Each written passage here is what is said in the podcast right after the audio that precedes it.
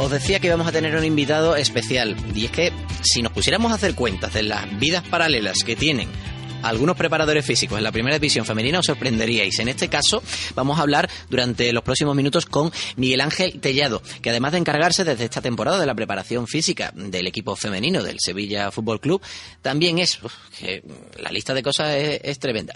Trabaja como entrenador personal, además en una compañía joven eh, que, está, que está haciendo un trabajo bastante interesante, Personal Trainer Sevilla. Además, por supuesto, tiene, que tiene unas titulaciones que le salen por las pero es un hombre muy preparado y que además se pegó el gustazo de correr la maratón de Nueva York hace una fecha. Es que ver los entrenamientos de este hombre es un auténtico espectáculo. Por eso nosotros queríamos hablar con él un poquito. Miguel Ángel Tallado, muy buenas. Buenas tardes, Manuel, ¿qué tal?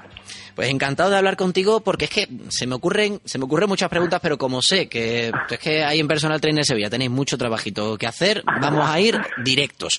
A ver, eh, desde esta temporada estás trabajando con los equipos femeninos del Sevilla y yo te quiero preguntar, tú que has trabajado con varios deportistas, ¿cuál es la diferencia entre entrenar a chicos y a chicas? Hombre, la mayor diferencia que he podido encontrar es totalmente el desarrollo musculoesquelético que tiene las mujeres en diferencia de, los hombres, ¿no? Son, de por sí decirlo un poquito, quizá al choque son más, más débiles, pero sí que es verdad, sí que es cierto y que me ha sorprendido mucho, Manuel, ha sido la respuesta a lo que es al, al a la competitividad y a, y a saltar también con los codos, es decir, en, en campo luego la diferencia es mínima, ¿no? Y tú que sabes bien de qué va el asunto y que ya has visto el rendimiento de varios equipos de la primera división femenina, ¿cómo evaluarías el nivel físico de, los equipos, valga la redundancia, de la primera división? Hombre, sinceramente tienen un trabajo físico creo que bastante parecido al nuestro. Eh, y no es para tirar para mi tejado, pero sí que es verdad que físicamente he notado una con algunos equipos una gran diferencia a nivel físico deportivo, ¿no? Sobre todo a, a la capacidad de llegar al minuto 75-80 con, con resistencia, con buen toque de balón, una buena posesión del mismo. Y sí que es verdad que varios equipos sí que he visto que, que tienen una similitud en cuanto a resistencia. La verdad que después las personas o las mujeres que son innatas, que tienen una velocidad adquirida de dentro, hay algunos equipos que sí que la desarrollan y, he visto una gran diferencia, sobre todo en la parte de, defensa y de ataque, sí que está muy diferenciado. Veo a la defensa que son algunas muy lentas comparadas con lo que puede ser, por ejemplo, en el masculino, que un jugador de central y los de medio centro no se nota tanto la diferencia, ¿no? Eso sí que sí que lo he percibido en los, en los primeros compases de la, de la temporada. Y te quiero preguntar también por un detalle que me parece interesante, lo comentamos antes con Paula López, y es la incidencia de jugar los partidos entre césped natural y césped artificial. Tú que trabajas la parcela física del Sevilla, mm, ¿cómo ves que termina por afectar el rendimiento de la jugadora si es que realmente hay mm, tal afectación, por así decirlo, del cambio de superficie? El cambio de superficie a nivel de jugar en césped natural como los preparadores, los greenkeepers, que, que desde aquí le doy la enhorabuena y los felicito a todo el, grupo de, Carlos Venegas, es espectacular.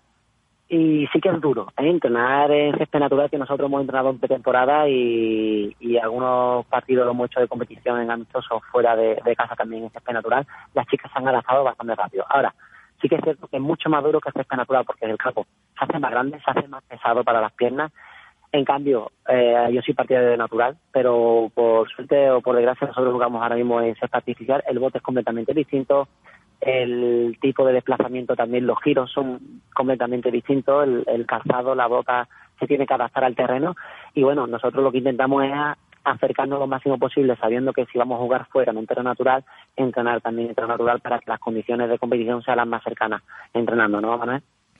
Pues sí, desde luego, como le dije antes a Paula, señores de la FIFA, si alguien nos está escuchando, igual sí. Aquí tienen la opinión de otro que sabe mucho del asunto, Miguel Ángel Tellado. Te quiero hacer dos preguntas más antes de, despedirte. La primera de ellas, sobre tu equipo, sobre el Sevilla. Oye, ¿cómo, ¿cómo las ves? Esto, esto va a tirar para arriba, que sí. Hombre, sí, es que no queda otro remedio. Yo estoy convencido 100% en, en tanto en mi grupo de, de trabajo, mi cuerpo técnico, todos y las jugadoras, ¿no? Que son excelentísimas personas y yo creo que si tenemos un poquito lo que es la no no dejar de ver la luz que, que creo que está cerca en el túnel y consigamos la primera victoria, creo que el terreno se va a allanar muchísimo más y creo que podemos avanzar porque uno en casa piensa y no nos merecemos tener los puntos tampoco.